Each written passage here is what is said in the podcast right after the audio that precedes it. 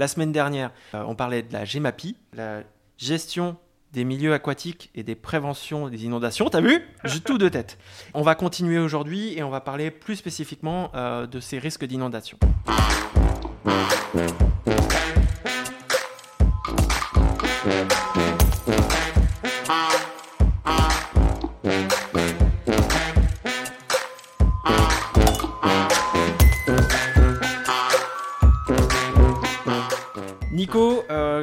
Ça va? Écoute, euh, ça va très bien. Bon, alors. Tu sais qu'on met la date des enregistrements en dessous, donc les gens vont voir qu'on a enregistré les deux parties le même jour. hein. Oui, oui, oui, bah, j'allais le rappeler en fait, parce qu'on Ah. on enregistre, euh, et on enregistre d'ailleurs à distance, euh, puisqu'aujourd'hui on, est, on est confiné, donc on s'est dit qu'on allait jouer télétravail. La semaine dernière, dans le podcast, il y avait, on parlait de la GEMAPI, la gestion des milieux aquatiques et des préventions des inondations. T'as vu Ouais Ouais, j'ai même pas noté. j'ai tout de tête. Et donc, euh, on va continuer aujourd'hui et on va parler plus spécifiquement euh, de ces risques d'inondation. C'était un peu sur ce volet-là qu'on pensait parler un peu plus longuement aujourd'hui, parce qu'en en fait, on, on, on nous, lègue euh, un volet prévention des inondations, donc euh, ça veut dire qu'on va avoir la, la responsabilité juridique de, de, de protéger les populations en cas de crue. Et donc, euh, par exemple, toutes les digues de Loire, ben, on en a la responsabilité euh, aujourd'hui, et ça, ça représente des enjeux financiers euh, assez importants et des enjeux juridiques aussi de voilà de responsabilité de, de bien protéger ces populations qui sont importantes aussi. Et jusque là, c'était les services de l'État qui géraient toutes ces digues. Oui, donc ça vient d'être transféré euh, aux communautés de communes. euh. C'était en 2018 déjà En ou- fait, en 2018, il- on, on- on a la compétence GEMAPI.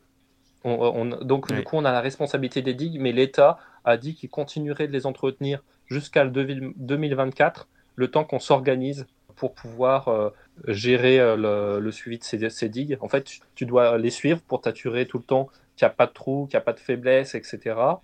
Euh, et puis, euh, tu, tu mets aussi en place tout le plan d'action que tu dois mettre en place en cas de crue. Si tu as, si as une crue, tu dois avoir mobilisé beaucoup de monde pour surveiller tout- pendant tout le temps de la crue que euh, les digues ne sont pas en train de s'affaisser ou de s'affaiblir, qu'il ne faut pas mettre des bâtards d'eau pour euh, euh, fermer les digues à certains endroits en fonction de comment l'eau monte. Les bâtards d'eau, c'est des espèces de grandes portes, je ne sais pas si tu as vu dans la digue, où on vient glisser des espèces de grandes portes pour fermer les digues au niveau des routes, pour qu'elles puissent avoir euh, cet effet de, de mur face à l'eau qui monte, tu vois. Voilà, on a jusqu'à comment- 2024 pour organiser tout ça et puis organiser aussi euh, financièrement comment on va réussir à supporter ça. D'accord. Alors, euh, euh, du coup, comment vous vous organisez là euh, aujourd'hui? Aujourd'hui, par rapport à, toutes ces compétences-là qui demandent pas mal d'ingénierie, et en général, les EPCI euh, ont, pas de service avec toute cette connaissance technique. On, est en train de s'organiser, on va sans doute déléguer ça à un, organisme qui s'appelle l'établissement public Loire. Aujourd'hui, c'est l'organisme qui gère tous les grands barrages sur la Loire, comme le barrage de Villeray vers Rouen. À un moment où, justement, ce fleuve sauvage, on voulait, on voulait pouvoir le maîtriser, on voulait pouvoir mieux gérer les crues, et puis en même temps, on produisait de l'électricité avec. On a fait quelques grands barrages sur la Loire. Et donc, c'est euh, c'est cet établissement-là qui devrait gérer les digues parce qu'il a déjà un peu de compétences. Et puis, c'est aussi pour pouvoir raisonner euh, l'inondation à l'échelle de tout le Val-de-Loire, parce que sinon, c'est émietté euh, en, plein de petits bouts, portions de territoire le long de la Loire. Or, pour pouvoir penser le truc intelligemment, il faut le penser globalement, il faut le penser à l'é- l'échelle du bassin versant. Quand tu penses l'inondation à l'échelle de tout ton bassin versant Loire. Et donc, le, le fait de le confier à l'établissement public Loire, ça permet aussi d'avoir la bonne échelle de raisonnement. Les gens qui vont gérer, ils auront une vision globale des choses, et c'est sans doute plus intelligent. Et alors, du coup, euh, est-ce que tu peux nous parler des moyens qui sont mis en place pour, euh, pour, faire, euh, pour faire ce travail-là? Bah, c'est un peu là qu'est le, le- gros problème. C'est ça, si, tu, si tu veux, euh, l'État, il, il- est bien, il est bien gentil, j'ai envie de dire, mais en, gros, il, nous donne cette compétence-là sans nous donner de moyens financiers. C'est-à-dire qu'aujourd'hui, euh, c'est les directions départementales des territoires, les DDT, donc euh, c'est les services de l'État dans les, départements qui gèrent les digues, donc qui font leur suivi, qui font leur entretien, qui les fauchent, qui les renforcent, qui, euh, vérifient par exemple qu'il n'y a pas d'animaux fouisseurs qui se mettent dedans, etc. Et tout ça, ça demande du personnel, ça demande euh, des machines, ça demande des moyens financiers qui sont conséquents. hein. c'est plusieurs centaines de milliers d'euros en fait. euh, euh, et, en fait, l'État est en train de nous dire ben, que euh, la GMAP est une compétence qui n'existait pas et que du coup, c'est à nous de nous débrouiller pour aller trouver l'argent pour pouvoir euh, financer tout ça. Et donc, eux, ils vont faire des économies en nous, en nous transférant ça, et puis en, en, en, en, supprimant tout un service de la DDT, et puis plein de. qui servait à, ce, à suivi des digues. par contre, ils nous disent non, mais en fait, GMAPI, c'est un nouveau truc, ça n'existait pas, alors que ça existe complètement, tu vois. Il y avait bien déjà des gens pour gérer les digues. Et donc, vous avez le droit de prélever une taxe, si vous voulez, pour pouvoir financer ça. Et donc, euh, ah, ça, veut dire que l'État, il va, ah, ah, je, pense qu'après coup, il va dire, bah, regardez comme nous, on fait plein d'économies et comment euh, euh, les services publics locaux, eux, ils sont très dépensiers.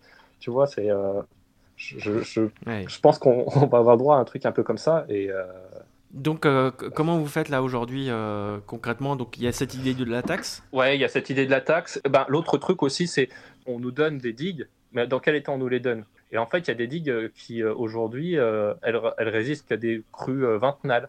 Donc ça veut dire que une crue qui a une occurrence 20 ans, qui peut revenir tous les 20 ans, c'est déjà trop fort pour que la digue puisse la supporter. Et donc, il y a aussi plein de travaux de renforcement de digue qui sont nécessaires. Et donc, l'État n'est pas clair non plus sur le taux de financement de renforcement de digue qui l'accompagnera. Donc, nous, on essaye d'avoir 80% du financement par l'État pour récupérer des digues en pas trop mauvais état. Et puis, on essaye aussi de demander à renforcer certaines digues. Pour l'instant, elle dit non, mais typiquement sur la 6, bah, euh, sur la digue, on a une route départementale qui est, ultra stratégique. Si un jour on a une très grande crue pour euh, logistiquement pour se déplacer ou autre, et elle, elle supporte qu'une crue euh, cinquantenale. Donc ça veut dire que très rapidement, cette départementale, on va nous dire qu'elle n'est pas utilisable parce qu'on on a une crue qui est plus forte que la cinquantenale, donc on n'a pas le droit de se servir de cette route, et ça peut être très problématique. Voilà. Et donc les renforcements de digues, c'est des millions d'euros voilà, entre, entre le coût des renforcements de digues, le coût de la gestion des digues, euh, ben, si tu veux, les EPCI sont assez mécontents parce que tout cet argent-là, il faut bien le trouver quelque part. Euh, donc euh, dire taxer la population c'est bien gentil mais tu peux pas mais ça va nous retomber dessus et puis tu peux pas surtaxer et autres et donc tout cet argent là quelque part aujourd'hui que, que, la taxe n'existe pas c'est de l'argent que tu prends sur d'autres politiques publiques c'est à dire que si tu habites le long de la Loire tu vas devoir euh, payer le renforcement de digue et donc euh, c'est une école que tu ne pourras pas financer. Euh, ça devient une contrainte dans tes capacités. un gymnase que tu ne peux pas financer parce qu'il faut que tu payes le renforcement des digues parce que l'État s'est déchargé. Tu m'as dit que vous essayez quand même d'agir de, en tant qu'élu et de vous rassembler entre les différents élus qui sont sur la Loire pour essayer de, porter une motion contre euh, ça. Ouais, voilà. On peut conclure là-dessus peut-être? Oui, bah, voilà, bah ouais, ça fait partie de mon boulot d'élu. Le premier, c'est organiser avec les c'est comment s'organiser euh, avec les services pour, pour la suite. En fait, l'État dit organisez-vous entre vous et puis après on verra pour parler d'argent. Et donc nous, on s'est dit, bah non, euh, parce qu'on va se faire avoir. Donc du coup, on va déjà, on, on va créer de la solidarité dès maintenant. Et depuis Angers jusqu'à Orléans, tous les établissements publics, on sait, quelle que soit notre étiquette politique, on s'est tous mis, on s'est tous parlé, on fait des réunions entre nous pour se mettre d'accord sur comment on veut organiser la gestion des digues, pour pouvoir dire, euh, euh, pour pouvoir dire à l'État, bah écoutez, nous on va, on va donner à l'établissement public Loire, on va s'entendre pour s'organiser, mais on a besoin de moyens financiers euh, pour être en capacité de, de bien protéger les populations, parce que sinon, vous nous donnez la, responsabilité de les protéger, mais on n'a pas les moyens pour, et donc derrière, c'est les populations qu'on met en danger, ou la capacité des EPCI à, être en capacité de porter des politiques publiques sur leur territoire. Là, c'est un travail de, solidarité entre les territoires pour pouvoir faire remonter à l'État une, demande commune et, faire savoir, tu vois, c'est la première fois, je pense que, mais c'est parce qu'elle ne dit pas son nom, mais c'est la première fois, je pense, que l'État fait un transfert de compétences sans faire, aucun transfert de moyens derrière. Ça, c'est dingue. Et ça, et ça se fait à bas bruit un peu. Ouais, c'est assez fou, ouais. Euh, et du coup, vous avez des preuves de tout ça? Vous avez pu remonter euh, des choses? Comment concrètement vous faites euh, pour vous rassembler? Là, vous avez. Bah, là, concrètement, on, a fait des réunions. On a écrit une motion commune. Donc, une motion, ça veut dire en gros, c'est une demande. C'est une demande portée par un groupe. donc, on, on, a fait une demande à l'État commune. Et là, on a eu un retour de l'État qui dit en gros que sur le financement des travaux, on devrait réussir à obtenir les 80% pour tout le monde, donc c'est déjà une grosse avancée, mais que par contre, sur le financement des moyens matériels, humains et autres au quotidien, il a l'intention de rien nous donner et de nous dire euh, prélever la taxe. Il reste euh, sur ça. Donc on va voir euh, ce qu'on décide de faire. On va aussi en parler avec nos ministres locaux ou nos députés locaux pour voir s'ils peuvent faire remonter aussi cette, préoccupation un peu plus haut, quoi, parce que c'est C'est assez dingue tout ça. Eh ben écoute, euh, je pense que tu fais l'idiot. On va conclure euh, sur tout ça. Merci beaucoup et puis on se retrouve la semaine prochaine. passe une bonne semaine. À toi aussi. Ciao. Ciao.